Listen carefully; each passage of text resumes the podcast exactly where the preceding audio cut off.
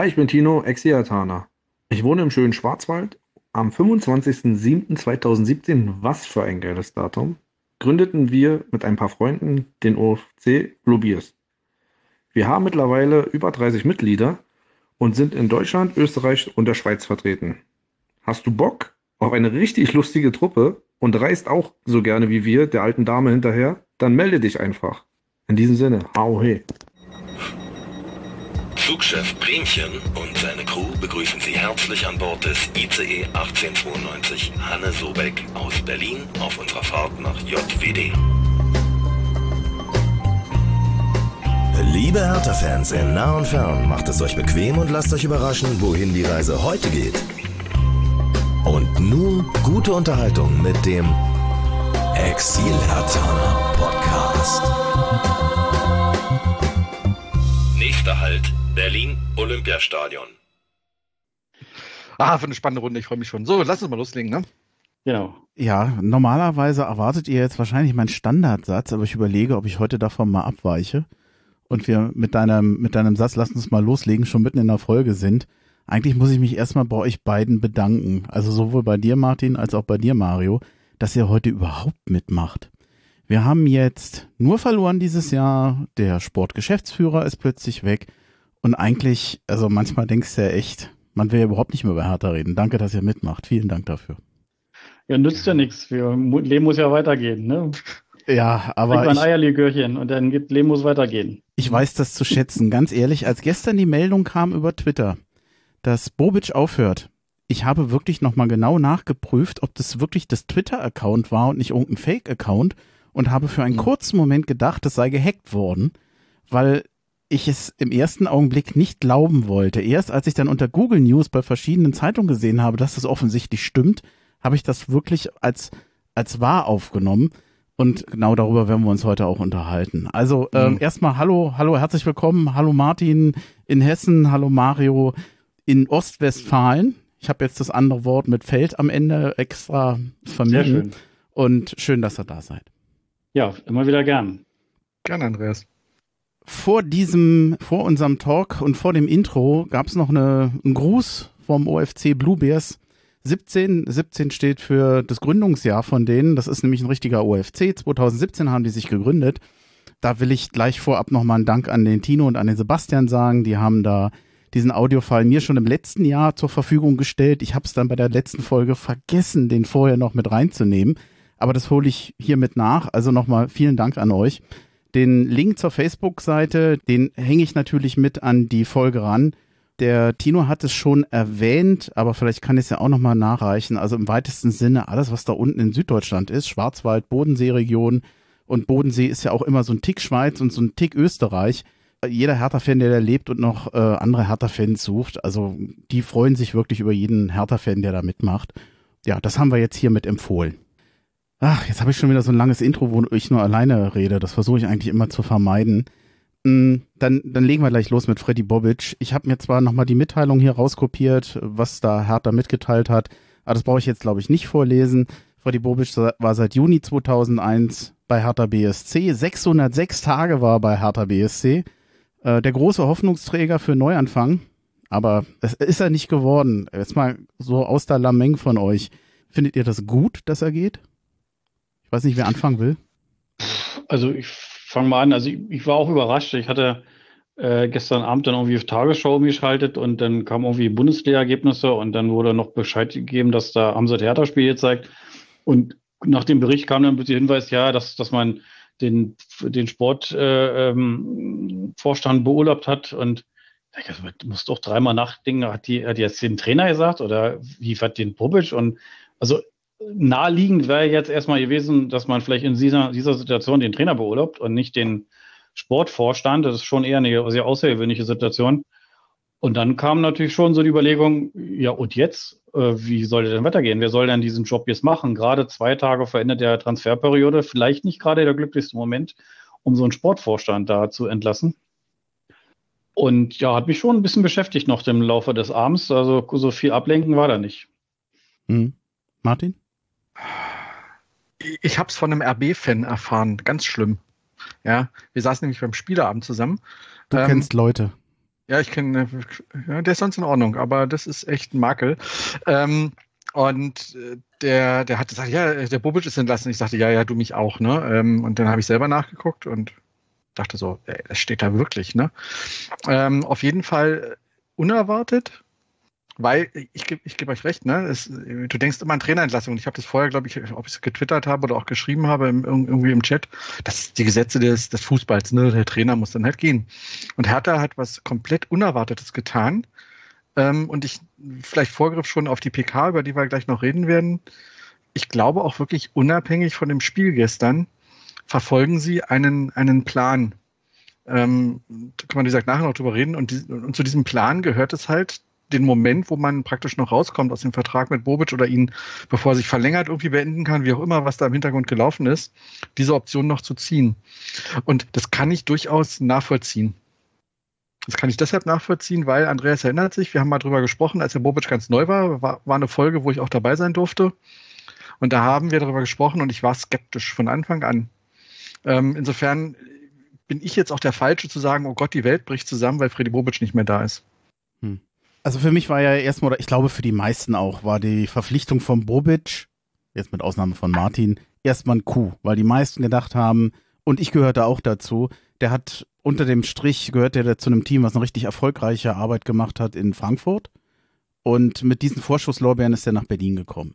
Unser Hauptproblem war ja vorher schon die Kaderzusammenstellung. Also wir haben ja wahnsinnig viel Geld ausgegeben, wir haben wahnsinnig viel Geld rausgeschmissen und bis heute ein, ein Kader und eine, ein Budget für den Kader, wo man sagen kann, das steht nicht mal im, auch nur in, in kleinster oder in irgendeiner guten Relation dazu, zu dem, was da sportlich rauskommt. Ich habe uns mal rausgeschrieben, wen er alles verpflichtet hat mhm. und habe mal versucht, so die guten, die Volltreffer und die Fehlgriffe ähm, zu differenzieren. Bei dem einen oder anderen kann man sich ein bisschen streiten. Also auffällig ist, dass alles, je besser äh, die Kategorie ist, also Volltreffer, habe ich hier eigentlich nur Christensen, der für mich äh, unterm Strich eigentlich die, beste Verpflichtung war. Ich habe hier aber auch Eckelenkamp, Lee, Mao, Lida, Kanga. Ich habe Kanga dazugenommen, was vielleicht ein bisschen unfair ist, aber ich gucke halt einfach auch, was, wonach bewertest du einen Stürmer? Und das ist nach Toren und das ist auch Teil des Problems. Das kann sich ändern, das ist vielleicht ein bisschen unfair, weil er noch nicht so lange da ist, aber im Moment, er ist ein Problem, weil er nicht trifft. Björkan, ein Sona kommen noch mit dazu. Dann habe ich noch Spieler wie ein Belfodil, der ja nicht mehr da ist, der mal von ähm, Bobic geholt wurde, der zumindest den im Sturm was gebracht hat in der letzten Saison. Er ist ja nicht mehr da. Jovetic von dem, was er kann, gut, aber ständig verletzt. Und Serda und Richter habe ich jetzt sogar noch als Bundesliga tauglich damit reingenommen, weil sie schon bewiesen haben, dass sie auch mal besser gespielt haben bei Hertha. Aber unterm Strich ist für mich die Kaderplanung natürlich eine Enttäuschung und sicherlich ein Grund zu sagen, das rechtfertigt das. Habe ich zu viel vorweggenommen bei euch? Ja, also ich glaube, die gesamte Mengelage ist natürlich nicht einfach gewesen für den Bobic, das teile ich schon. Und auch die Transfers sind sehr überschaubar, die da, ja, also ein Volltreffer war da wirklich nicht bei. Bei Christensen musste ich tatsächlich überlegen, hat den wirklich Bobic geholt oder war der nicht schon sehr unter Preetz da? Da konnte ich ja nicht genau eruieren. Aber wenn du sagst, er hat den geholt, dann glaube ich dir das.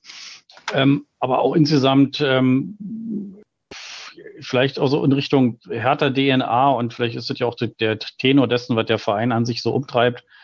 Äh, wer ist auch nicht mehr da? Also so ein Darida, auch wenn er jetzt am Ende des Tages vielleicht nicht mehr ganz so der Leistungsträger war, aber wir sprechen ja auch von dem gesamten Umbruch des Kaders seinerzeit unter Preetz, wo alle Führungsspieler quasi vom Hof gejagt wurden und am Ende ja, aus meiner Sicht der Anfang des Dilemmas war, mit Kraft, mit Ibisovic, ähm, die ganz wichtigen Spieler, die dann einfach alle nicht mehr wichtig waren oder dass doch mit dem neuen Geld des Investors, dass man jetzt ins andere Regal greift, das glaube ich, war so ein O-Ton von Preetz, äh, dass da am Ende die Füge kaputt ging. Und jetzt nimmt man, also jetzt sind die Spieler, die auch noch so ein bisschen härter DNA haben, die sind jetzt auch nicht mehr wichtig. Also auch so über Platten hat, kann man sich streiten, ja, aber äh, auch sieben Jahre härter, Darida, glaube auch sieben Jahre härter. Äh, gut, Selke, ja, also ich glaube, das war ganz gut, dass der nochmal eine Chance hat. Ansonsten äh, weiß ich nicht, also mir fällt es manchmal schwer. Ich glaube, in irgendeinen deiner Folgen habe ich immer von, von dem Verteidiger Kempe gesprochen, der heißt aber Kempf. Und aber da merkt man schon mal einfach, dass man auf, am Ende ja keine richtige Beziehung mehr hat als, als Fan zu der Mannschaft, weil sie sie so oft da durchwechseln und auch die Abverteidigung, wer alles jetzt schon dabei war, wer sich da ständig verändert hat, äh, also so richtig eine Idee, so ein, so ein, so ein Kernteam ist nicht da. Toussaint hat sich gegenüber der letzten Saison deutlich verbessert, ist für mich jetzt einer, der man sagt, als vermeintlich teuerster Spieler, jemand, der dann durchaus so ein Kern sein kann. Aber um ihn herum äh, fehlt meiner Meinung nach äh, tatsächlich so ein bisschen Charakterspieler. Jetzt mit, hat man mit Maxi verlängert. Er hat aber gegen Wolfsburg gezeigt, dass er also mit guten bei Bundesligaspielen, mit, mit guter Beteiligung hoffnungslos überfordert war. Also für mich war der schwächste Spieler am, am, am Dienstag auf dem Platz, wobei neben vielen anderen natürlich. Ja, aber ich denke schon, so am Ende des Tages äh, sind viele Neuen gekommen, mit denen sich der Fan nie so richtig hat anfreunden können, die von Anfang an nie haben Leistung zeigen können, die oder viel verletzt sind. Äh, auch so ein Jovetic, ein genialer Fußballer, aber ich weiß nicht, das kommt bei mir zumindest so an, wenn er irgendwo eine Möglichkeit hat, dass es ihm links oder rechts zwickt, dann meldet er sich lieber krank, als dass er sich mit der Mannschaft auf dem Platz steht. Oh, klingt unfair. Ähm, wissen ja. wir nicht, ne? Aber ähm, ja, äh, das ist, ich, ich, glaube auch, dass die Kaderzusammenstellung der Teil, den Bobic zu verantworten hat, muss man wirklich vorsichtig sein. Da sind viele Altlasten. Das klingt so negativ, aber Dinge aus der Vorzeit, die er aufräumen musste, dabei. Ähm, ich bin bei euch größtenteils bei der Einschätzung. Ich würde den Wilfried Konga mal rausnehmen. Hm. Äh, gerne, weil natürlich ein Stürmer auch davon lebt, wie das ganze Spiel nach vorne insgesamt funktioniert. Ich glaube, ein Stürmer kannst du nur bewerten in einem Team, was so ein Stürmer auch füttert und so. Deshalb würde ich ihm da noch eine, eine, eine Chance geben. Ähm, irgendwie mag ich ihn auch, vielleicht liegt es auch daran. Aber ansonsten sind die Fehlgriffe, überlegt mal, welche Spieler eingekauft wurden. Ja, Lee und wie sie alle heißen, die, ich glaube, haben die überhaupt mal gespielt? Ich weiß es nicht. Und jetzt sind sie wieder verschwunden, wo ich mir schon die Frage stelle, was sollte das überhaupt? Ja, wozu holt man solche Leute? Ja, ähm, wenn sie offensichtlich überhaupt keine Bundesliga-Reife haben. Und auf der anderen Seite stehen dann halt Spieler, ähm, wo, also ja, das eine, jetzt muss ich mir selber so ein bisschen Parade fahren. Auf der anderen Seite, ihr habt gerade Darida angesprochen oder, oder Pekarik, der gestern kein schlechtes Spiel gemacht hat. An dem lagst du wirklich nicht. Warum spielen die eigentlich nicht? Also warum stellt der Trainer solche Leute nicht auf, sondern da spielt ein Kenny links äh, äh, rechts hinten, wo ich mir schon die Frage stelle, da würde ich mir eher über die Bundesliga-Reife Gedanken machen.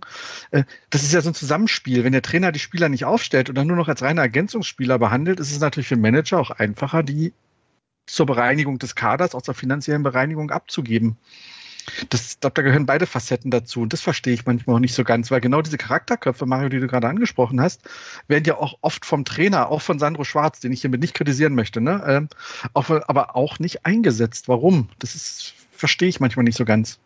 Also ich würde jetzt gar nicht so auf einzelne Spieler mhm. noch weiter so eingehen wollen. Ich glaube, das ist, glaube ich, gar nicht so wichtig fürs Gesamtbild. Mir ging es eigentlich mehr ums Gesamtbild, dass man insgesamt von der Kaderplanung nach diesen 606 Tagen enttäuscht sein kann und sagen kann, ja, das hat nicht funktioniert. Absolut. Wahrscheinlich ja. auch nicht, auch Bobic wird sich das so nicht vorgestellt haben, aber naja gut, ähm, das ist jetzt nicht der, das entscheidende Kriterium. Ich habe als zusätzlichen Punkt noch aufgeschrieben, also wenn es da noch geht, wonach kann man ihn messen, was, wie kann man beurteilen, was er gemacht hat. Und da habe ich tatsächlich was gefunden, meines Erachtens, was tatsächlich eher für ihn spricht und was man nicht verschweigen sollte, das sind die Finanzen. Mhm. Äh, man kann ihm ja sicherlich ähm, für vieles Schuld geben, jetzt bei den Neuverpflichtungen, aber er hat natürlich auch eine Finanzlage übernommen, die ihm übergeben wurde. Das heißt vor allem die hohen Verpflichtungen aus den Spielergehältern, die hat er vererbt und tat sich ja bis zum Schluss wirklich auch sehr schwer, diesen Kader zu bereinigen. Er hat einen Transferüberschuss in den letzten zwei Spielzeiten von 43 Millionen Euro gemacht. Das mhm. ist unheimlich viel, finde ich. Das ist wirklich viel. Und das auch nochmal im Kontrast dazu vorher, ich weiß nicht, ob das der äh, die Transferzeit noch unter Klinsmann war 108 Millionen Euro hat man damals da hinzugebuttert. Also mehr ausgegeben, als man eingenommen hat, bei einem Verein, der heute 79 Millionen Verlust in einem Geschäftsjahr gemacht hat. Also das ist ja auch gefährlich für einen Verein, darf man nicht vergessen. Das ist ja auf Dauer auch irgendwann mal existenzbedrohlich. Das machst du nicht fünf Jahre hintereinander. Das funktioniert nicht. Da muss ich zugeben, da finde ich, da hat sich Bobic gut geschlagen und dass er dann ja auch irgendwo einen Verlust im Kader hat, dass er sagt, ich kann nicht besser werden, wenn ich mehr oder weniger Geld einbringen muss. Also ich will ihm das schon so ein bisschen gut schreiben. Ah, Andreas, ich weiß nicht. Weißt du, äh, äh, also ob er überhaupt eine faire Chance hatte, weiß ich nicht. Das wurde ja heute in der PK auch ziemlich deutlich, äh, wenn wir da später drauf eingehen. Aber es ist schon eine Anforderung an den Top-Manager im Fußball und als solcher wurde er ja gesehen und sieht er sich ja auch selbst, dass es ihm dann trotzdem gelingt, auch wenn er einsparen muss, dann genau die Spieler zu finden, die die Lücken ersetzen können in einem Spielsystem, was er entsprechend mit dem Trainer abstimmen und besprechen muss. Das ist schon eine Anforderung an so einen Manager. Tut mir leid. Also, und der ist jetzt auch nicht irgendeiner von irgendwo, ja. Er wäre jetzt fast DFB-Dingsbums da geworden, ja. Ähm, da muss er das gegen sich schon gelten lassen, dass ihm das schlicht und einfach nicht gelungen ist. Das machen andere Vereine besser. Die zaubern immer wieder irgendwelche Spieler, äh, ne, oh, guck auf den unseren lieben Stadtrivalen, ja, nach Köpenick. Die kriegen das einfach besser hin. Das müssen wir gerade sagen. Und ich wüsste jetzt nicht, dass deren Manager so einen Ruf genießt wie Freddy Bobic. Tut mir leid, Ergebnis stimmt nicht. Ja, also, also unterm Strich, glaube ich, haben wir das Thema jetzt äh, besprochen. Ähm, man muss auch eine glückliche Hand haben dafür und ich bin auch bei dir, Martin, dass dafür ist so ein Manager dann da und gerade wenn er dann auch jemand von denen ist, der halt ein bisschen was Besonderes sein soll. Also, wobei der, der Runert in, bei Union, äh, würde ich mal sagen, mittlerweile auch gut angekommen ist in der Liga und äh, sicherlich auch noch Telefonnummern hat, die, die er braucht, um dann den, seinen Kader nochmal auszubauen und zu verstärken.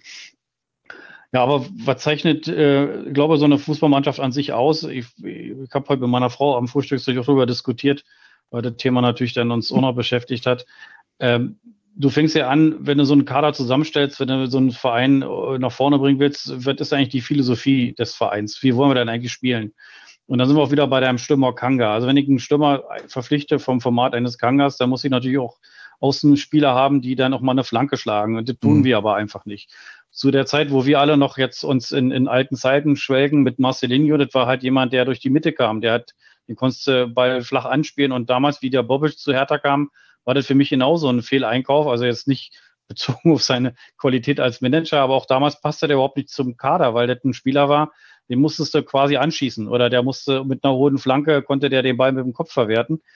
Aber der war jetzt niemand, der mit dem Ball am Fuß in den Strafraum lief. Und der hat sich da eher vertändelt oder ver verzettelt.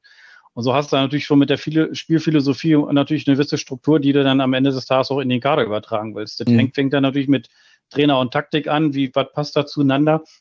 Und äh, da konnte ich jetzt auch nicht erkennen, und das ist meine Kritik jetzt so an Bobic und auch an den Trainern, die er da am Ende des Tages ja alle verschlissen hat, waren ja auch ein paar, dass für mich nicht zu erkennen war, was nach Dardai, um das mal vielleicht jetzt auf den Punkt zu bringen, das Spiel von dem, vom Spielsystem sich jetzt wirklich ändern soll. Außer, dass wir attraktiver Fußball spielen wollen. Ja gut, äh, wenn du Union guckst, dann sagst du dir, so attraktiv ist das auch nicht, was die spielen, aber erfolgreich. Mhm. So, der, der Paul Dardai hat vielleicht nicht attraktiv gespielt, aber relativ bezogen erfolgreich. Also, die haben heute beim, bei, bei Doppelpass nochmal gezeigt, die letzten Trainer unter Bobic, da hatte äh, der Kollege äh, Dardai mit 1,1 Punkten im Schnitt noch ein super Schnitt. Dann war Magath mit 1,2 noch ein bisschen besser. Aber sein Tor, also sein, sein Taifun Korkut hatte 0,7 und der Kollege Schwarz hat 0,8. Also das sind natürlich Quoten, die, die schlecht sind. Aber du hast einen Trainer, der eine eigene Philosophie hat, der soll sich aber damit der Philosophie des Vereins beschäftigen. Du hast einen, einen Spielerkader zu, äh, oder einen Kader zusammengekauft, der irgendwie zu einer Philosophie passt, aber so richtig transparent ist, zumindest mir nicht als Fan und als Zuschauer, was wollen die eigentlich spielen? Und so hast du manchmal auch das Gefühl auf dem Platz, da sind denn aus meiner Sicht viel zu viele defensive Mittelfeldspieler auf dem Platz, die dann eher nach hinten verteidigen. Aber wenn so ein äh, Junjit, also ich hoffe, Andreas, du, der habe ich jetzt richtig ausgesprochen, weil du sagst ja eigentlich, äh, in den rennst ja nur noch beim Vornamen. Ivan, ja. glaube ich, sagst du immer. Ja. Und ähm, will mir da ja, keine wenn, Blöße mehr geben. Genau, wenn die also jetzt nach vorne laufen mit den beiden, dann sind die fast schon überfordert. Also wo sollen sie hinspielen? Und äh, da fehlt jegliche Art von Kreativität und, und aus meiner Sicht auch, auch System. Und der Serda, ein Top-Fußballer, ich würde sagen, der, der kann durchaus auch, äh, also er hat noch viel mehr Qualität, als er zeigt. Aber ich habe manchmal so das Gefühl, dass jemand, der wartet, bis der Gegenspieler da ist, dass er den nochmal irgendwie auf dem Bierdeckel austanzen kann. Da sind aber nicht einer, sondern zwei, sondern drei da und dann stellt er fest, dass er den Ball wieder vertindelt.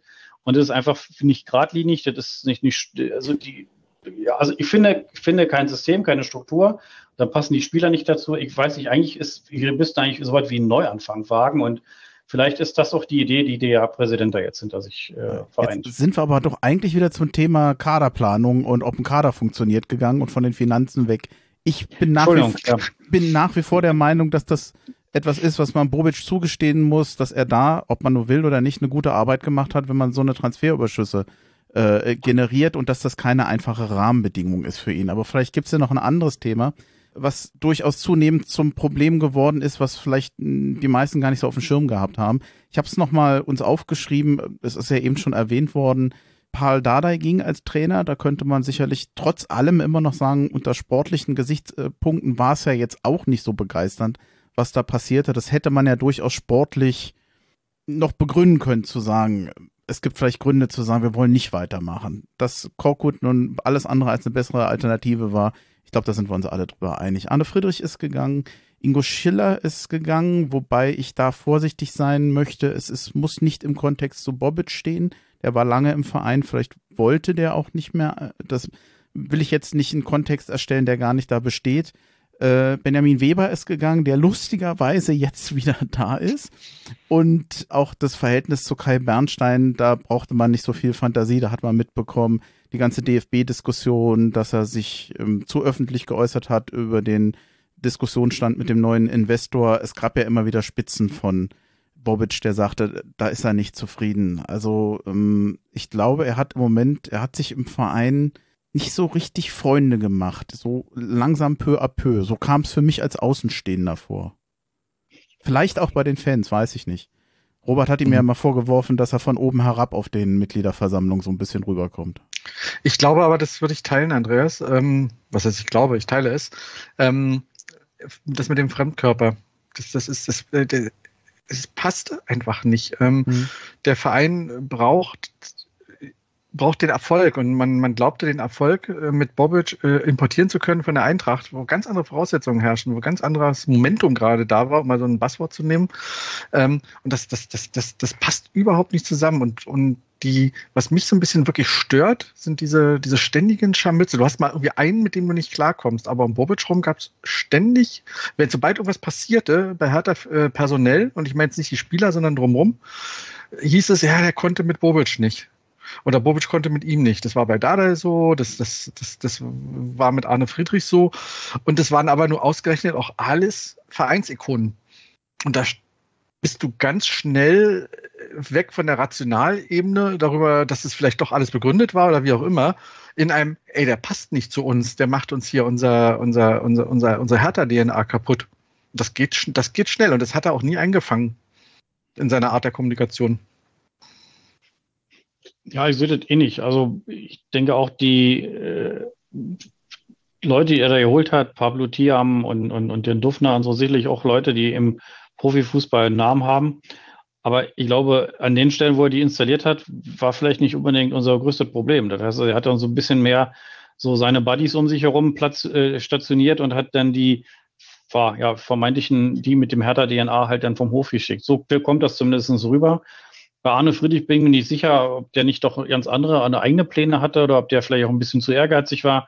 Äh, weiß ich nicht, aber ähm, ja, wie gesagt, in der Akademie und in, in, in, bei dem bei dem Scouting, dass, dass man da hätte, ähm, oder sag mal so, wenn er da jetzt Dinge verändert hat, dann hätte ich jetzt zumindest erwarten können und dürfen, dass die Transfers, die im letzten Jahr passiert sind, auch besser geworden sind und sind sie nicht. Und von daher kann man natürlich dann, wenn man jetzt aus der Sicht des Vereins eine, so ein Resümee zieht, nach jetzt, äh, was hast du gesagt, 606 Tagen Bobic, dann ist da nicht wirklich viel besser geworden.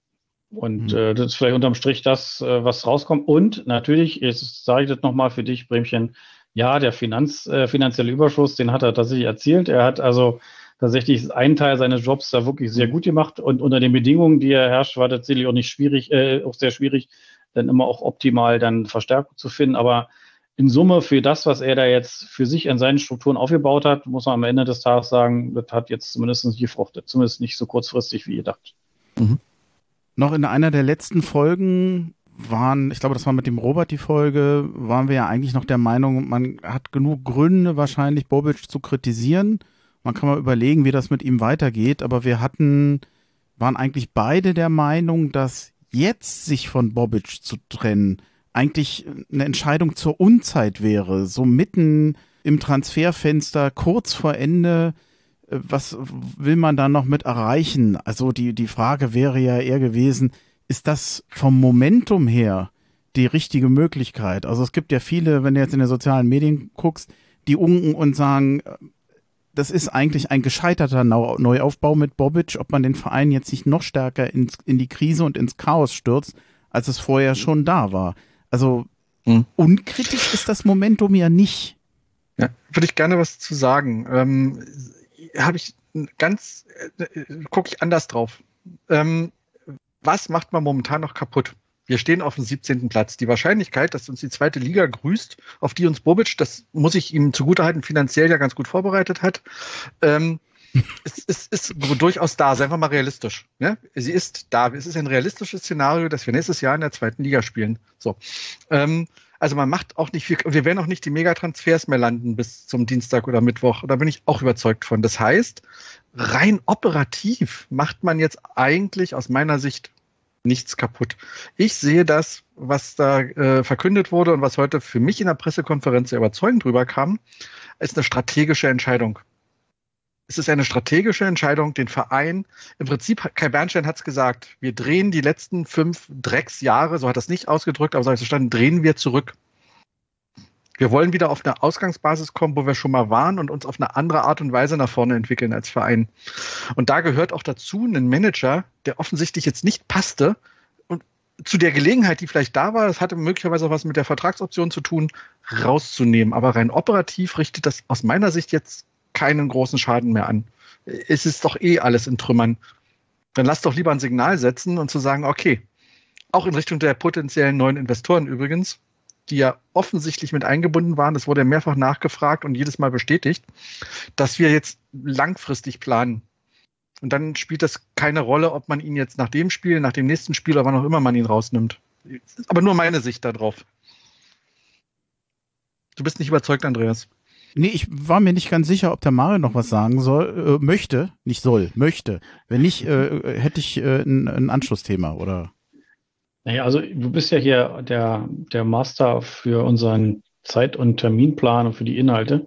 Also ich denke, wenn wir jetzt nochmal auf die PK nachher zu sprechen kommen, dann werden wir die einzelnen Punkte natürlich nochmal abfedern. Äh, ja, na dann sollten wir gleich auf die PK mhm. zu, zu sprechen kommen. Mhm. Ich hatte es mir aufgeschrieben und zwar, wo habe ich es denn? Irgendwo habe ich es. Ja, Klaus Brüggemann, Vorsitzender des Aufsichtsrats, Thomas E. Herrich, Geschäftsleitung, Karl Bernstein, Präsident Benjamin Weber, in Zukunft Sportdirektor von Hertha BSC zusammen mit Zecke Neuendorf. Die Gerüchte kamen gestern ja schon durch. Wie hat euch diese Pressekonferenz gefallen? Wie fandet ihr die begründet? Ich hatte am Anfang ein, zwei Minuten Tonausfall. Mir war es manchmal zu allgemein und zu vage. Man wurde manchmal, man konnte manchmal zwischen den Zeilen lesen, aber mir hat es manchmal an Deutlichkeit gefehlt. Habe ich das Entscheidende verpasst? Oder wie war überhaupt eure Meinung zu dieser PK? Na, ich habe auch den Anfang irgendwie den, die Ansprache oder die, die Eröffnung nicht, nicht mitbekommen und weder war das lag an meiner Technik. Ähm, ich bin dann eingestiegen, wo der Aufsichtsratsvorsitzende kurz eingeführt hat und dann äh, hat der äh, Vorstand ja schon übernommen und dann ging es auch relativ schnell dann kurz zum, zum Statement und dann zu den Fragerunden, also selbst, selbst Hertha hat ja an sich nicht viel gesagt in der Pressekonferenz, war ja am Ende auch alles schon verkündet. Und bei den Rückfragen, ja, natürlich, ähm, ich denke, man darf ja nicht vergessen, dass ja auch für die, die da vorne sitzen, eine gewisse Drucksituation ist. Nach jede Frage, vielleicht muss man sich genau überlegen, auf wie man sie beantwortet. Aber ähm, sagen wir so, in der jetzt Situation, wie Hertha steht, hätte man sich vielleicht erwarten können, äh, gut, jetzt kamen ja die Gerüchte schon durch, wie du gesagt hast, wer da als, als Nachfolger wäre, aber normalerweise, mhm. wenn du gestern Abend den Sportdirektor absetzt und machst für nächsten Tag eine Pressekonferenz, erwartest du eigentlich ja so ein Big Bang, da kommt jetzt für sie die Magath um die Ecke oder Olli Kahn wurde von Bayern verpflichtet, keine Ahnung. Und dann kommt am Ende ja doch eher so dieser, sag mal ja, man kann es jetzt so oder so sehen, aber aus der normalen Öffentlichkeit würde man sagen, eher so ein so ein ernüchternder Beitrag, okay, wir versuchen es jetzt mit eigenen Bordmitteln. Ähm, das mag jetzt für den Herr Taner anders klingen als für den Außenstehenden, der denken sich, oh, wer weiß, ob, was machen die da eigentlich? Äh, bei Doppelpass wurde auch so ein Beispiel diskutiert, wie weit man da jetzt äh, den, den Ben installiert äh, und uns feststellt, dass er am Ende ja keine große Erfahrung hat auf der Position. Mhm. Äh, der ähm, Kollege von Frankfurt, ich komme jetzt auf den Namen ja nicht, der, der, der Sportvorstand, der sagte auch, ja, also er ist ja in die Rolle ja auch nicht reingeboren, sondern er hat auch natürlich dann über Paderborn und, und Leipzig und so sich seine, seine Lorbeeren auch verdienen müssen. Und ob das eine richtige Entscheidung ist, und viele waren ja da in ja, im Doppelpass zumindest auch der Meinung, naja, bei, bei so einem Job, bei so einem Verein, da braucht man auch eine gewisse Erfahrung. Und äh, Meintest du den Krösche? Den Krösche, ja, Entschuldigung, genau. Aber die, die, äh, bei Hertha, die haben sich da jetzt so positioniert und gesagt, gut, also mag ja alles sein, aber wir haben jetzt unseren Weg und den gehen wir jetzt. Und am Ende waren sie dann da auch konse konsequent. Und so wie sie es vorgestellt haben, äh, zumindest mit der Idee, die dahinter steht, das, äh, hatte Martin ja schon erklärt, dass da eine gewisse Strategie zu erkennen ist. Wenn das dann so ist, dann würde ich sagen, teile ich die, die Meinung von Martin, man kann nicht mehr so viel kaputt machen. Man kann jetzt die Chance nutzen, tatsächlich zu probieren. Und wenn es dann wirklich dahin geht, wo wir jetzt aktuell auf dem Tabellenplatz stehen, wenn wir uns da nicht wegbewegen, das ist halt zweite Liga, dann kann man im Zweifelsfall dann zum Sommer immer noch überlegen. Und so, glaube ich, ist die Strategie des Vereins, zu sagen, gut, wenn es mit den beiden nicht funktioniert hat, dann hat man zumindest mit dem äh, Beginn der zweiten Liga, also wollen wir natürlich nicht hoffen, aber wenn es dann so wäre, dann die Möglichkeit, da dann nochmal einen Neuanfang zu wagen. Ja. Ich würde gerne noch äh, eins ergänzen. Ähm, also ich hatte ja das mit der Strategie schon gesagt. Ähm, du hattest irgendwie gesagt, Mario, ähm, mit den Rettern. Mhm. So, so ein, ein großer Name. Ich bin heilfroh, dass es das nicht ist. Was haben uns denn in den letzten Jahren die großen Namen gebracht? Das ist doch so, ganz ehrlich, das ist aus meiner Sicht so dieser Ruf nach den großen Namen, nicht an dich jetzt gesprochen, so generell finde ich so ein bisschen, das ist so provinziell, ne? Ähm, ah, da muss aber irgendein großer kommen, der schon mal irgendwo war.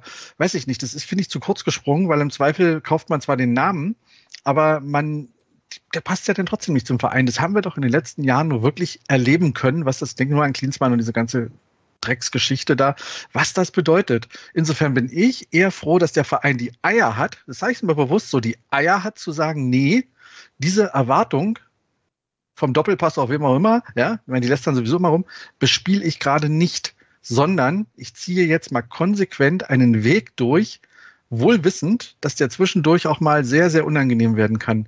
Für mich persönlich ist das viel überzeugender, als wenn man jetzt irgendeinen Horst Helte, was auch immer da genannt wurde, geholt hätte.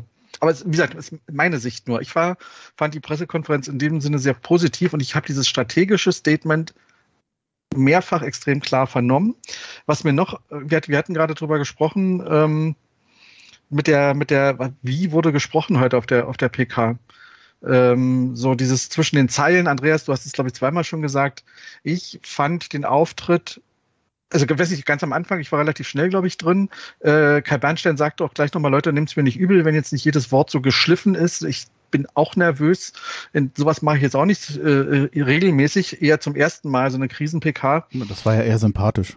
Es war super sympathisch und sie haben sich tatsächlich vorher offensichtlich, ich meine, ich mache sowas auch beruflich, ne, äh, so ein bisschen so Leute mal coachen, die haben sich vorher zusammengesetzt und haben sich ganz genau überlegt, die haben alle ein Skript gehabt, was sie sagen, welche Worte sie verwenden. Und deshalb war, wirkte das auch, also das bin ich fest überzeugt von, deshalb wirkte das auch so ein bisschen äh, nach Worten ringend, weil sie sich ganz bewusst an eine bestimmte Sprache jetzt halten wollten. Und das fand ich gut, ja, weil ich es trotzdem authentisch fand. Also sie haben nicht irgendwelche vorgestanzten Schablonen nur gebracht, so wie das in einigen Chats habe ich das mitbekommen. Da, ja, die gleichen Schablonen wie immer, glaube ich nicht. Aber ähm, man merkte, ich, also ich persönlich hatte den Eindruck, äh, sie hatten sich da sehr genau überlegt, was sie jetzt kommunizieren sollen und wie die Botschaft sein soll. Und die habe ich zumindest so wahrgenommen, wie ich es gerade schon gesagt habe. Also ich fand's, ich fand's gut. Hm. So, sorry, dass ich eben gerade so gestikuliert habe. Mhm. Aber äh, ich, ich tat mich wirklich mit vielen Aussagen und mit der ein oder anderen Phrase auch ein bisschen schwer. Vielleicht habe ich es einfach nicht gerafft. Ich hatte bei Twitter nochmal geschrieben, Leute, mir ist das so allgemein. Äh, der Twitter-User Inflogranti, weil ich mir unsicher war, habe ich was verpasst. Der hatte mir, glaube ich, einen Tweet nochmal geschickt als Antwort, was bei ihm ankam. In Telegram vor. Das würde ich ganz gerne mal äh, vorlesen. Gehalt zu hoch, damit meint der Bobic, sportlich nichts erreicht, Gefahr der Vertragsverlängerung, keine positive Ausstrahlung, intern wie extern bei Bobic, zu wenig Fokus auf eigene Jugend. Und dann hat er noch geschrieben, glaube, so kann man das zusammenfassen. Fand ich ganz gut. Also danke dafür. Vielleicht bringt's das ja tatsächlich in kurzen Worten auf den Punkt, aber da waren auch Sachen, wenn ich immer höre, härter DNA, da würde ich gleich nochmal drüber reden, was das ist. Keine Entscheidung gegen Freddy Bobic, hat man gesagt, sondern eine für, für Hertha oder für den Hertha-Weg. Dann kam, niemand ist größer als der Verein.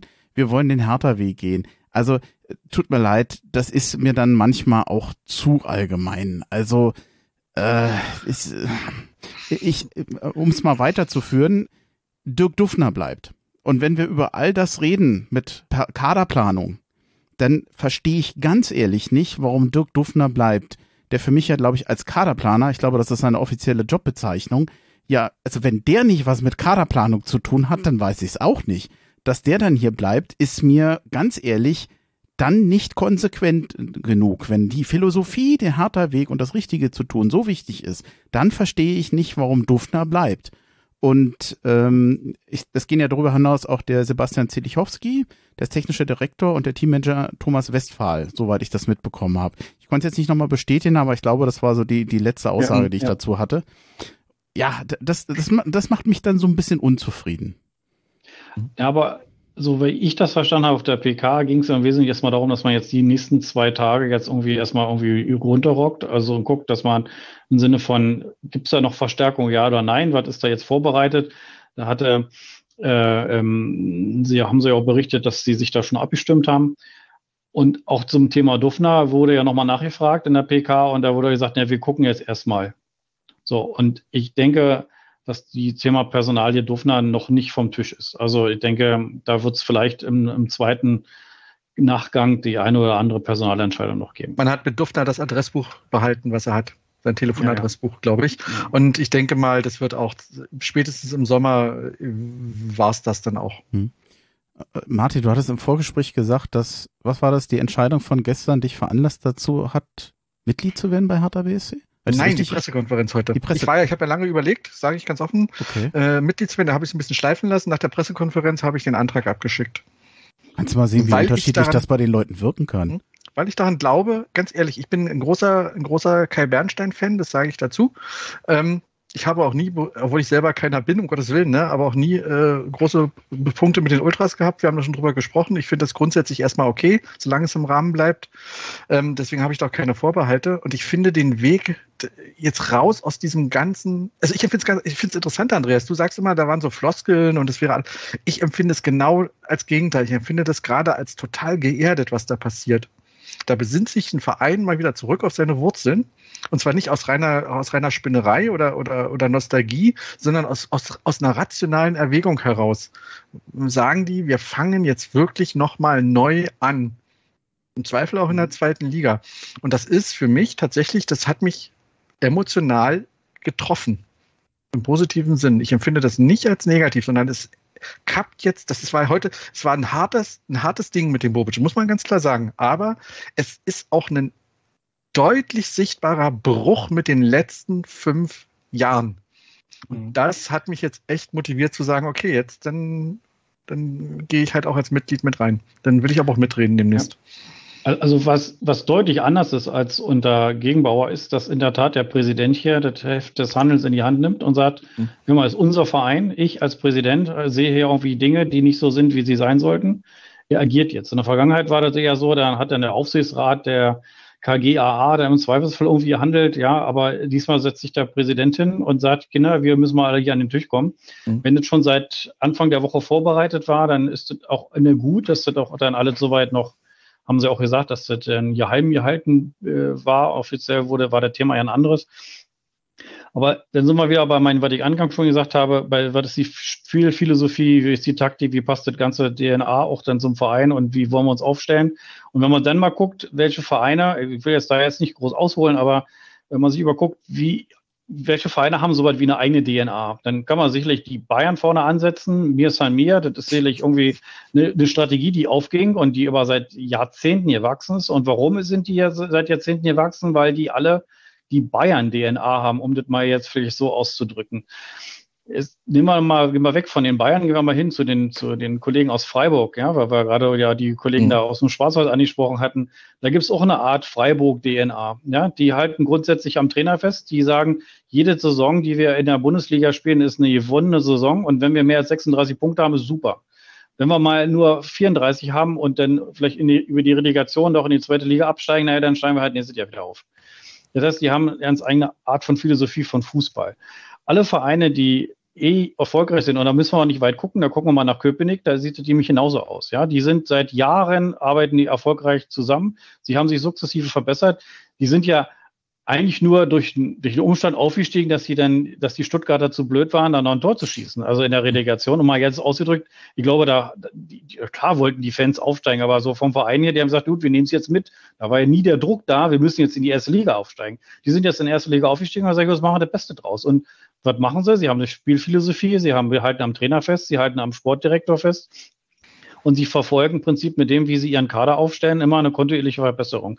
Aber das setzt voraus, dass ein Grund dafür da ist, eine Basis. Und die sehe ich bei uns einfach nicht. Und dann zurück zu sagen, okay, komm, lass uns dann lieber diesen Schritt zurückgehen, da bin ich völlig bei Martin, sagen, wir haben eine strategische Ausrichtung, wir, wir machen das jetzt, wir gehen auch das Risiko ein, dass wir aus der ersten Liga absteigen, aber wir haben eine Struktur, eine Basis und versuchen und das muss man ja mal sagen, wenn man sich mal anguckt, die Jugendarbeit von Hertha ist ja fast grandios. Also ich kann mich kaum an einen anderen Verein erinnern, der so viele Bundesligaspieler rausbringt wie die, wie die Hertha. Also da sind natürlich mit den Boatengs war ein paar besondere mit dabei, aber auch jetzt aktuelle Spieler, die zumindest Bundesliga-Niveau haben, nicht vielleicht die Überflieger sind.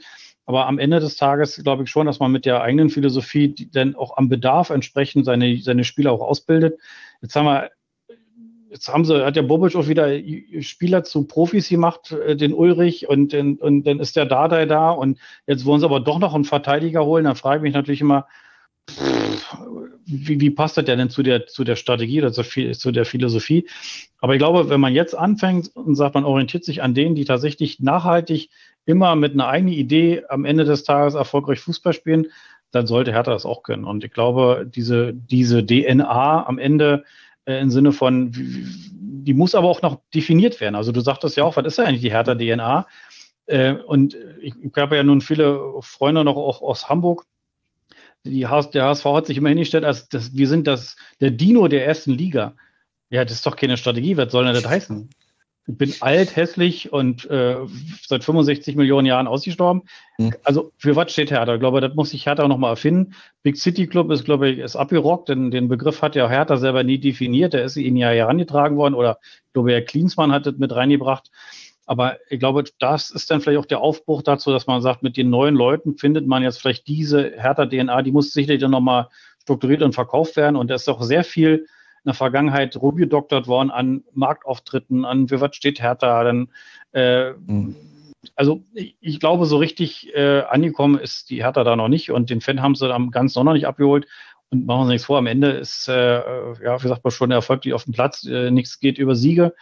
Aber ähm, trotzdem, da brauchen wir eine Strategie dafür. Und ich glaube, da könnte tatsächlich jetzt so eine Aufbruchstimmung sein. Da bin ich eher positiv bei Martin.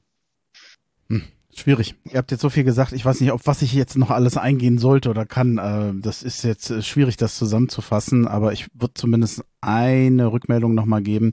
Ich störe mich an diesem Begriff härter DNA, weil er meines Erachtens auch eine Fanfantasie ist. Oder Gefahr läuft, eine Fanfantasie zu sein. Was meine ich damit?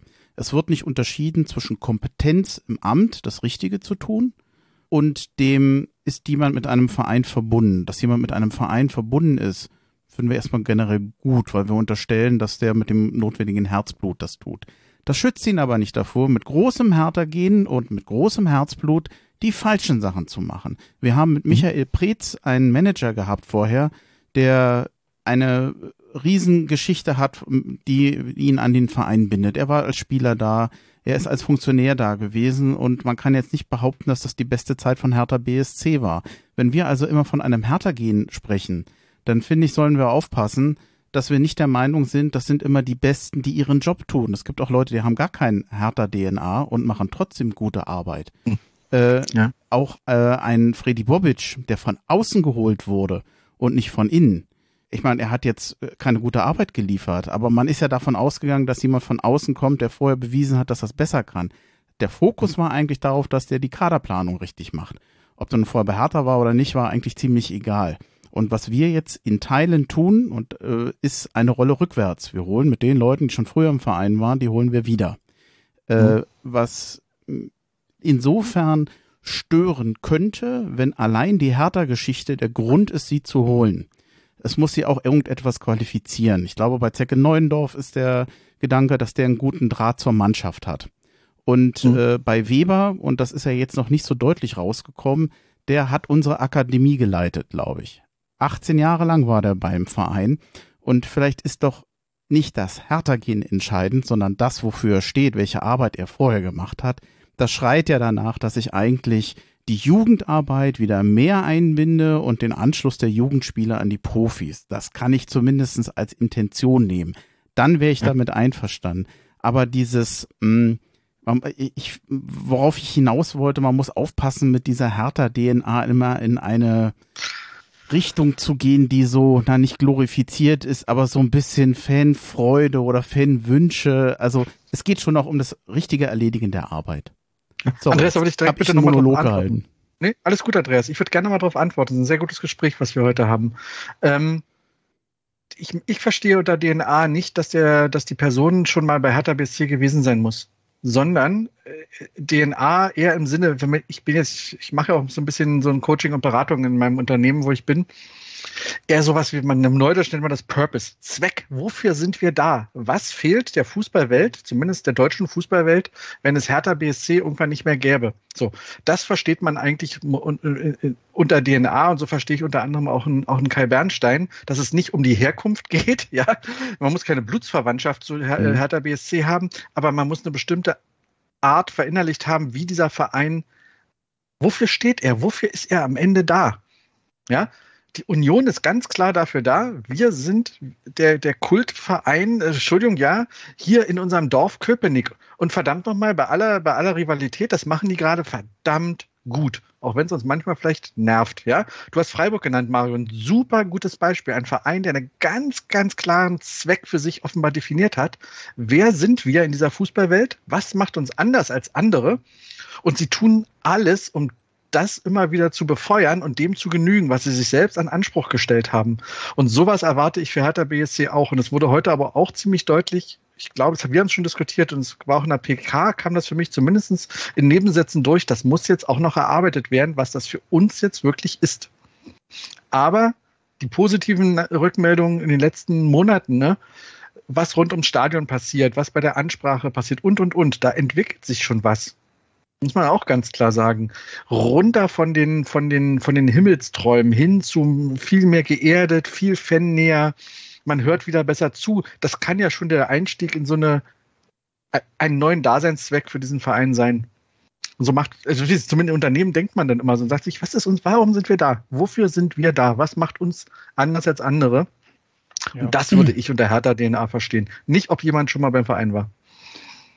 Ja, also wenn man das beruflich dann mal betrachtet zu deinem Purpose, der hört natürlich dann die Vision und die Mission dazu. Wenn man das mhm. jetzt, wenn wir uns Change Manager uns mal outen hier, äh, dann ist es natürlich so, dass wir natürlich genau diese Dinge dann im Prinzip auch erarbeiten müssen. Also in der Tat, du ja. musst ja, wir reden ja dann, also es geht, taufe ich mal ganz in die Theorie ab, wir reden ja über, über so soziale Gebilde, ja, hier über mentale Modelle.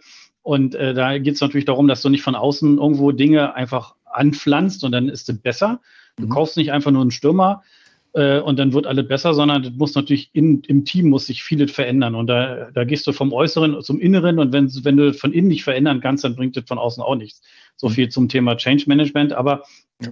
am Ende geht es genau darum, ich glaube, das hat der Verein für sich begriffen oder der Kai Bernstein um, um, oder die um ihn herum, dass sie sagen, also jetzt ist ein guter Moment zu sagen, also jetzt lasst uns doch mal bitte, die drücken mal auf Setup, wir, wir strukturieren uns nochmal neu. Schlimmer kann es ja eigentlich nicht werden, als es gerade ist.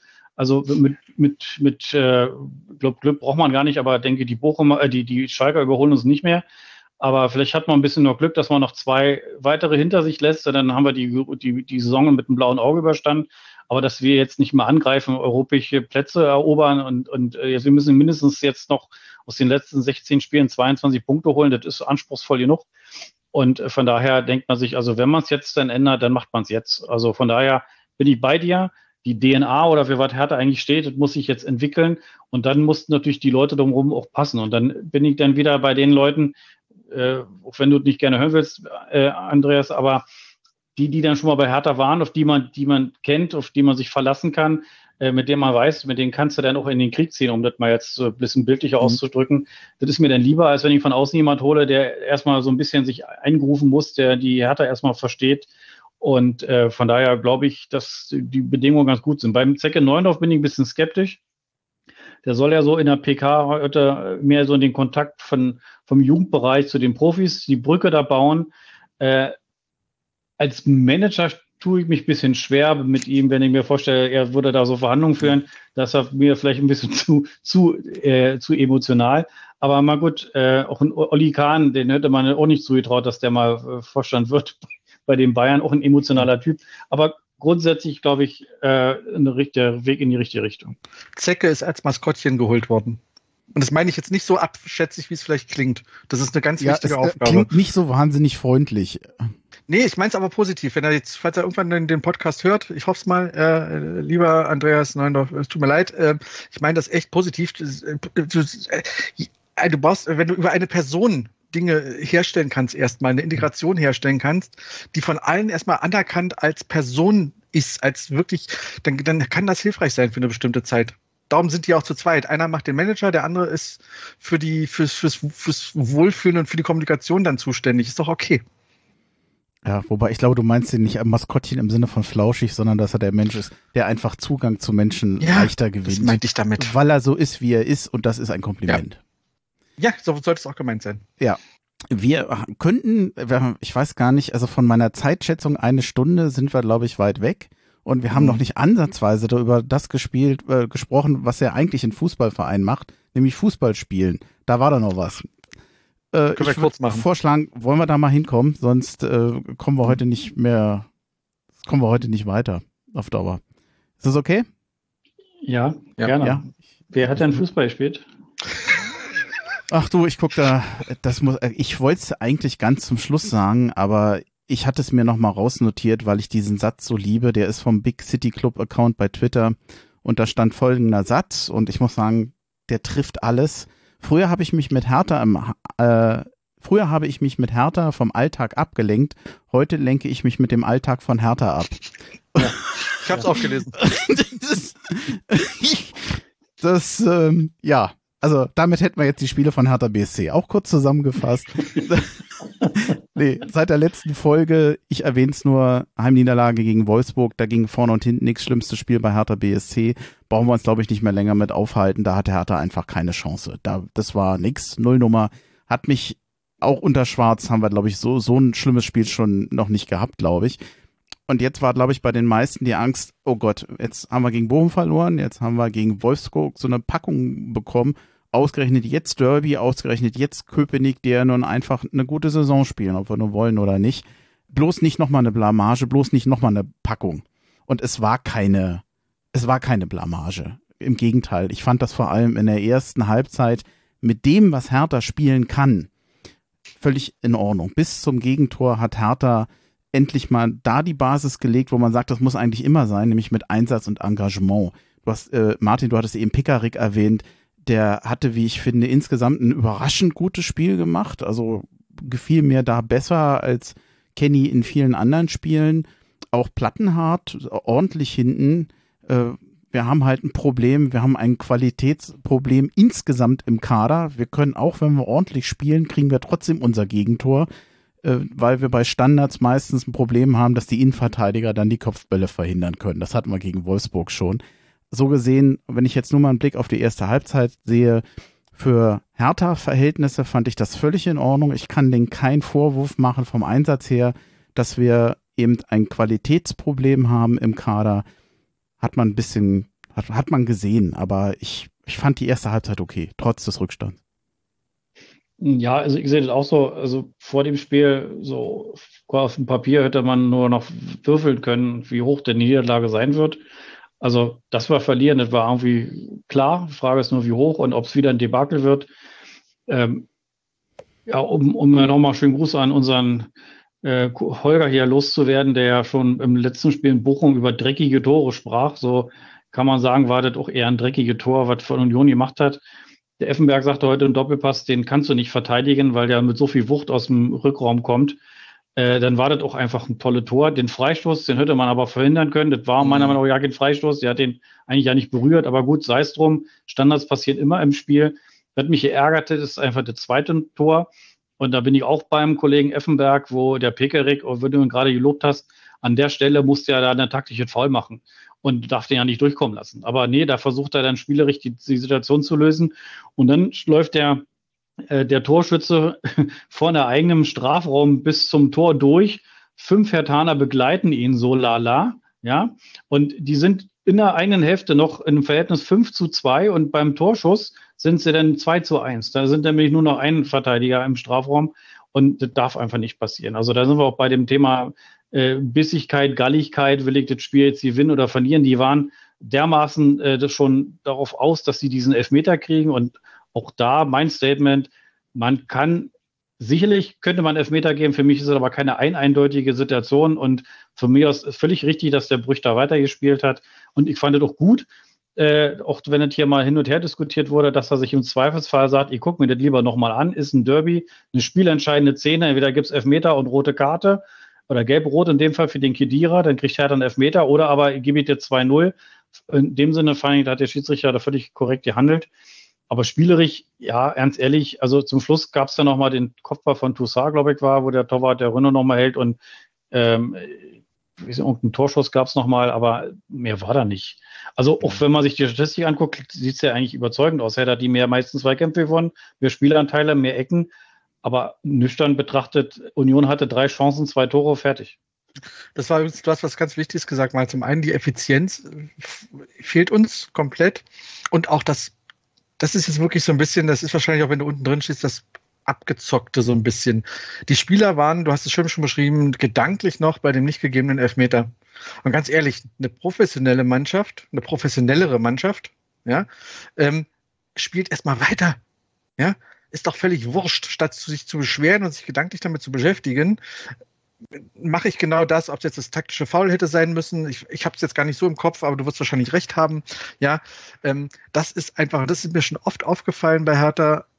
Da sind wir zu lieb, zu nett, zu, da, da fehlt das Abgezockte, ne? Und das hat Union wiederum perfektioniert. Darum machen sie auch diese ganzen Tore, ohne überragend zu spielen. Die haben überhaupt noch nicht überragend gespielt in dieser, in dieser Saison, aber sie spielen es einfach cool runter.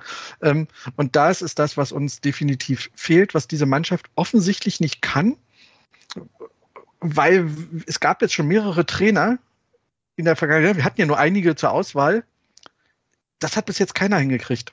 So, also irgendwas scheint da, daran muss man wahrscheinlich wirklich mal arbeiten, wie man die, wie man die Mannschaft dazu kriegt, in solchen Situationen einfach das abgezockt zu bleiben, ja, und sich dann nicht irgendwie zu ergehen in sonst was. Aber ansonsten Spielanalyse, glaube ich, geteilt. Was mir nur noch aufgefallen ist, äh, weil du sagtest, Andreas, ganz gutes Spiel. Ähm, ich erinnerte mich so ein bisschen an die zweite englische Liga der 70er Jahre. Nur lange Bälle.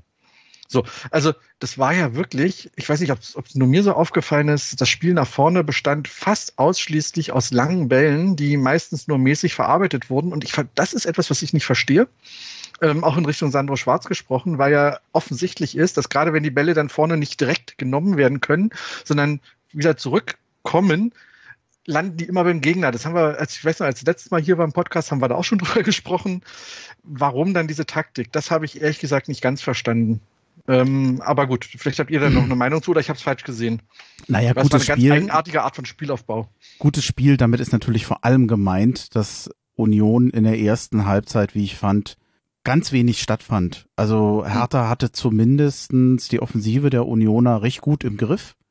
Und wenn jetzt dieser Standard nicht gewesen wäre, wären wir mit dem 0-0 in die Halbzeit gegangen. Also wir hatten ordentliche Außenverteidiger, die waren zumindestens in der Abwehr so aufmerksam und äh, wenn wir schon bei Galligkeit sind, bis zu diesem Tor hatte Hertha 65 Prozent aller Zweikämpfe gewonnen. Mhm. Das ist, das ist mal eine Hausnummer gegen Union. Also die können ja auch normalerweise gegenhalten.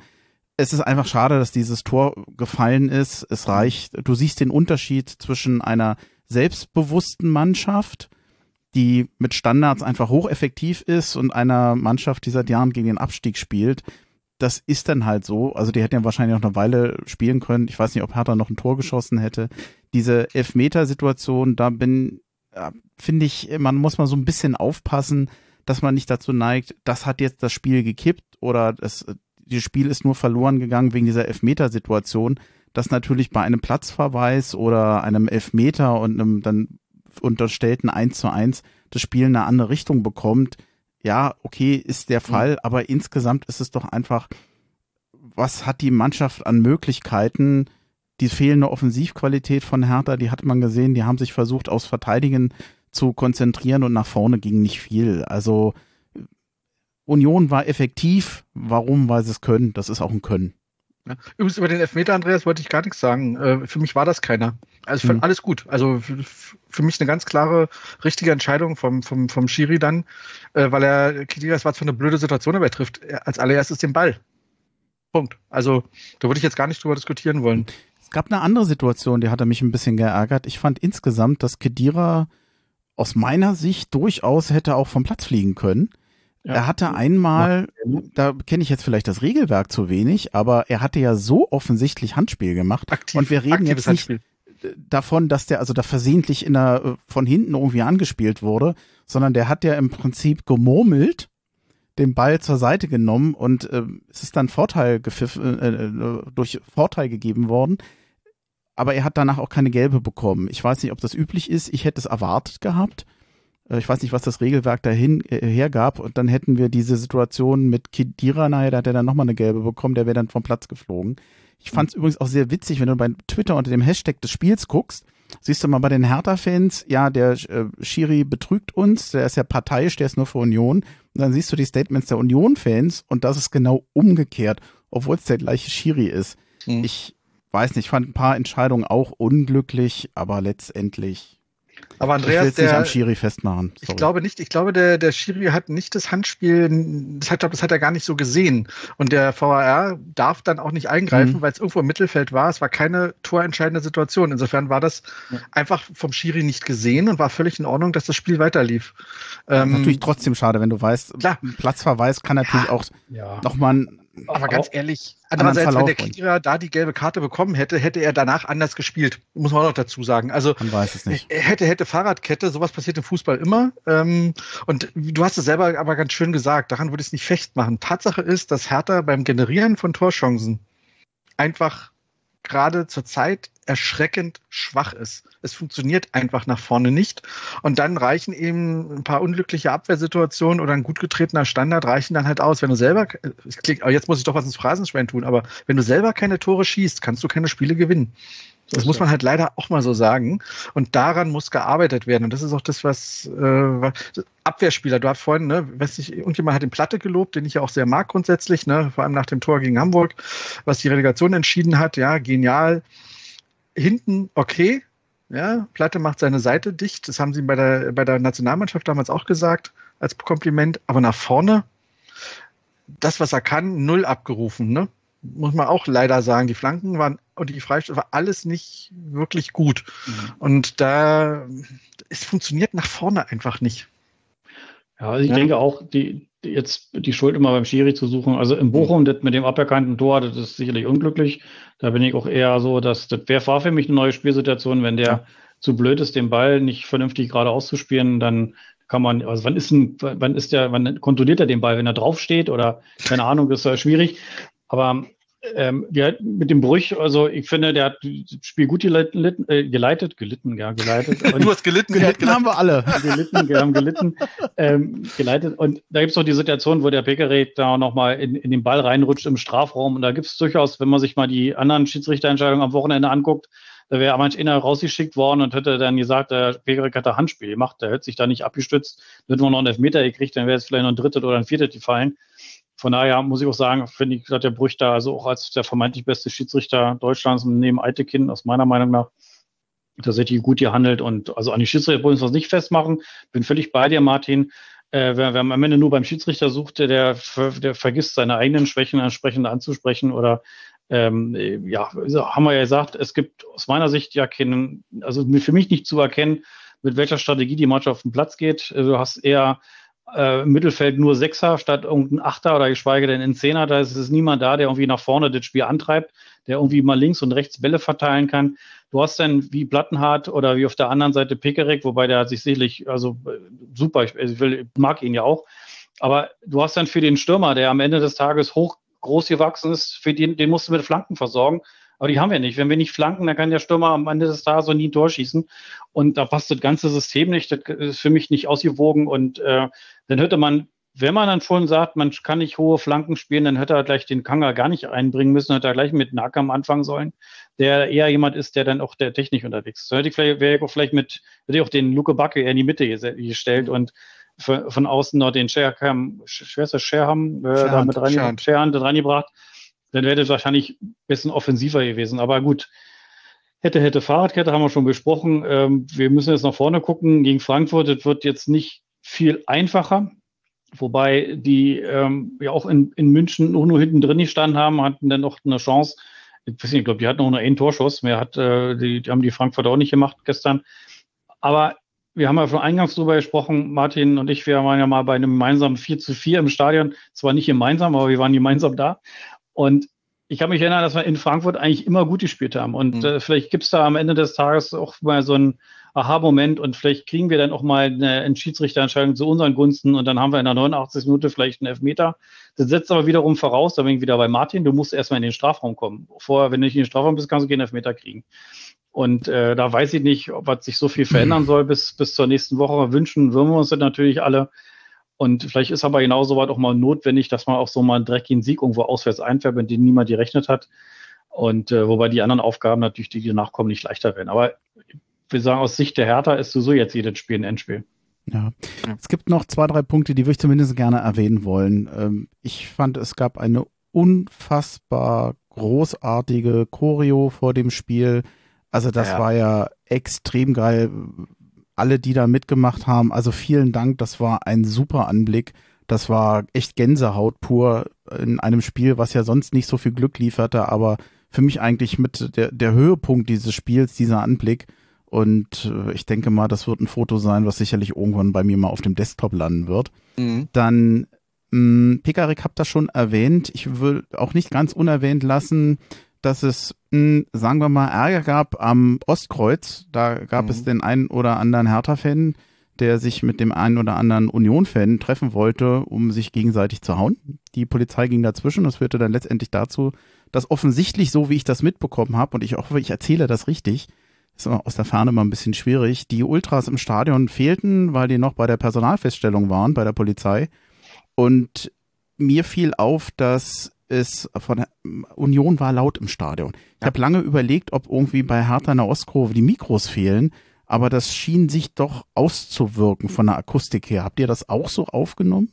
Ja, Denn ja. mir wäre es lieber gewesen, sie hätten sich nicht zum, zum Hauen geschlagen und wären im Stadion gewesen und hätten das Team unterstützt. Das hat gefehlt. Ich fand's schade. Ich hätte da gern einen anderen Schwerpunkt gehabt. Ja, jetzt kann man natürlich die Frage stellen, was dem Ultra da eigentlich motiviert. Also entweder ist er Ultra und dann ist er Ultra härter und dann geht er ins Stadion und peitscht die Mannschaft nach vorne. Oder aber er ist kein Hertha-Fan und will sich lieber prügeln. Dann soll er aber auch dann sich einfach prügeln und braucht nicht bei Hertha kommen. Also, aber in der Tat bin ich jetzt auch in der Meinung so, dass das offensichtlich war, du hast auch geguckt, wenn der Schwenk in die Ostkurve kam, da war unten mhm. tatsächlich eine Lücke und der Mann mit dem Megafon hat gefehlt. Mhm. Und äh, das war dann schon zu erkennen, dass die, die Choreografie oder die, die Fan, die Sänger sich dann irgendwie erstmal organisieren mussten. Und von daher das hat dann Union schon genutzt. Aber ja, dass die Leute zum Fußball fahren und sich die Köpfe einschlagen, da habe ich grundsätzlich nicht kein Verständnis für. Das seht mir das bitte nach. Und wer bin ich jetzt ein Hertha-Fan, der geht ins Stadion und feuert die Mannschaft an. Oder alle anderen lasse ich dann auch sein. Ja? ja. Und dann, wenn ich dann mich kloppen will, dann mache ich das vielleicht andermal und vielleicht nicht unbedingt vor dem Spiel oder vielleicht danach oder keine Ahnung. Oder am besten gar nicht. Darf ich, ich will gerade was dazu sagen? Ähm, Klaro. Auf jeden Fall. Ähm, ich, ein bisschen, sorry, die Ultras würde ich jetzt ungern so stehen lassen. Die grundsätzlich. Die, die da hingegangen sind, die sich da prügeln wollten. Die, das, wir, wir, waren alle nicht dabei. Einige wollten ganz mhm. offensichtlich. Ähm, wir sind uns manchmal nicht so richtig sicher, ehrlich gesagt. Auch vor, ich weiß nicht, wann das Spiel war bei Union mal, als es diese ganzen Feuerwerksgeschichten gab, ob das nur Hertha-Fans waren oder ob da auch ein paar von, vom, vom BFC mit sich drunter gemischt hatten. Ihr kennt die Gerüchte. Da wäre ich mal ein bisschen vorsichtig, wenn man nicht selber dabei war. Ich glaube nicht, aber ich sage einfach nur, ich glaube nicht, dass die, dass die, dass der Kern der Ultras, wie sie den Verein momentan und die Mannschaft eigentlich unterstützen in letzter Zeit, jetzt in, in Gänze eine Massenschlägerei mit den Unionern anfangen wollten. Da, Möglicherweise gar nicht, aber insgesamt Einzelne. haben sie einfach gefehlt. Darauf wollte ich eigentlich ja, hinaus. Lass mich ganz kurz zu Ende reden, Andreas. Deshalb nur mal die Ultras, es können Einzelne gewesen sein und dann sind die anderen, die da mit äh, dabei waren. Wir kennen ja auch unsere Freunde von der Polizei, die sind ja manchmal auch nicht so differenzierend unterwegs, ja. Dann haben die die alle mit einkassiert. Ähm, deswegen diese Geschichte, da wäre ich echt mal gespannt auf eine Auslö Auflösung, weil ich glaube nicht, dass sie es darauf anlegen wollten, nicht im Stadion dabei zu sein. Wo sie definitiv gefehlt haben, das war irgendwie während des Spiels, dachte ich mir schon, das habe ich auch meine Kinder, die haben mitgeguckt, sag ich, was ist denn da los? Merkt ihr irgendwas? Ich höre immer nur Union-Gesänge, da mhm. stimmt doch was nicht. Und da hat man beim Schwenk in die Ostkurve gesehen, dass, dass auch die Zaun, die Fahnen fehlten, die, die, und die Zaunfahnen unten fehlten auch. Ähm, damit war klar, okay, irgendwas ist da schiefgegangen. Und da merkte man in dem Chat kamen ja auch schon die, die ganzen Gerüchte, also die ersten Hinweise auf, dass da irgendwas auf der Anreise schiefgegangen ist. Ich fand es halt schade, weil äh, in so einem Derby und ich fand, Harter war ja lange einen Tick dran oder hat es recht mhm. lange offen gehalten noch. Das fehlt natürlich und das, das ja. hätte einfach geholfen und deshalb finde ich es einfach schade, wenn das passiert und man sich letztendlich oder dem Verein letztendlich einen Bärendienst dadurch erweist, weil die Unterstützung, die hat gefehlt. Also ich hätte es gerne gehört und äh, das hätte auch vielleicht, ich weiß nicht, ob sowas kann man ja nicht messen, aber es, es schadet bestimmt nicht das Team, wenn es noch einen Tick mehr unterstützt wird. Denn mhm. zumindestens, ich habe jetzt nicht genau in Erinnerung, wie es nach dem Spiel war. Also es gab jetzt, glaube ich, keine besonderen Pfiffe, das war noch alles in Ordnung. Das mhm. ging. Also es musste auch keiner das Trikot ausziehen oder irgendwie sowas. Äh, das hatten wir ja auch schon gehabt. Plattsturm ähm, hatten wir auch schon, ja, ja. Ja, also es, natürlich waren alle enttäuscht, aber ich fand, das war alles noch im Rahmen. Jetzt bin ich, mhm. bin ich sehr gespannt, wie es weitergeht. Frankfurt wird schwer. Mhm. Und ich, ich hoffe einfach das Beste, mehr will ich dazu gar nicht sagen, denn ich glaube, wenn ich auf die Uhr gucke, wir sind durch. Und ich bin auch langsam mit dem Tag durch heute. Was die anderen nicht wissen, wir hatten heute noch Probleme mit dem Aufbauen. Ich, äh, wir wollten mit Studio Link aufnehmen, dann haben wir jetzt mit Skype aufgenommen und ich musste noch umbauen und das hat mich heute doch ein bisschen Zeit, vielleicht auch ein Tick Nerven gekostet. Jetzt muss ich gucken, dass ich die Folge noch nachbearbeite, aber es, es freut mich, dass es heute geklappt hat. Ähm, das war wieder eine gute Therapiestunde. Ich fühle mich jetzt besser. Ich finde es auch ganz interessant. Auch die verschiedenen Sichten, die man ja auch auf gleiche Ereignisse haben kann, zum Beispiel die PK, äh, wie unterschiedlich wir das teilweise manchmal äh, interpretieren, ist schon ganz interessant, da auch mal einen anderen Blick zu haben drauf. Also ich finde es jedenfalls interessant. Ihr hoffentlich auch. Mhm. Ja, danke. Ja, dann ähm, denke ich, war's das. Äh, vielen Dank und hau he. Hau he. Ahoj.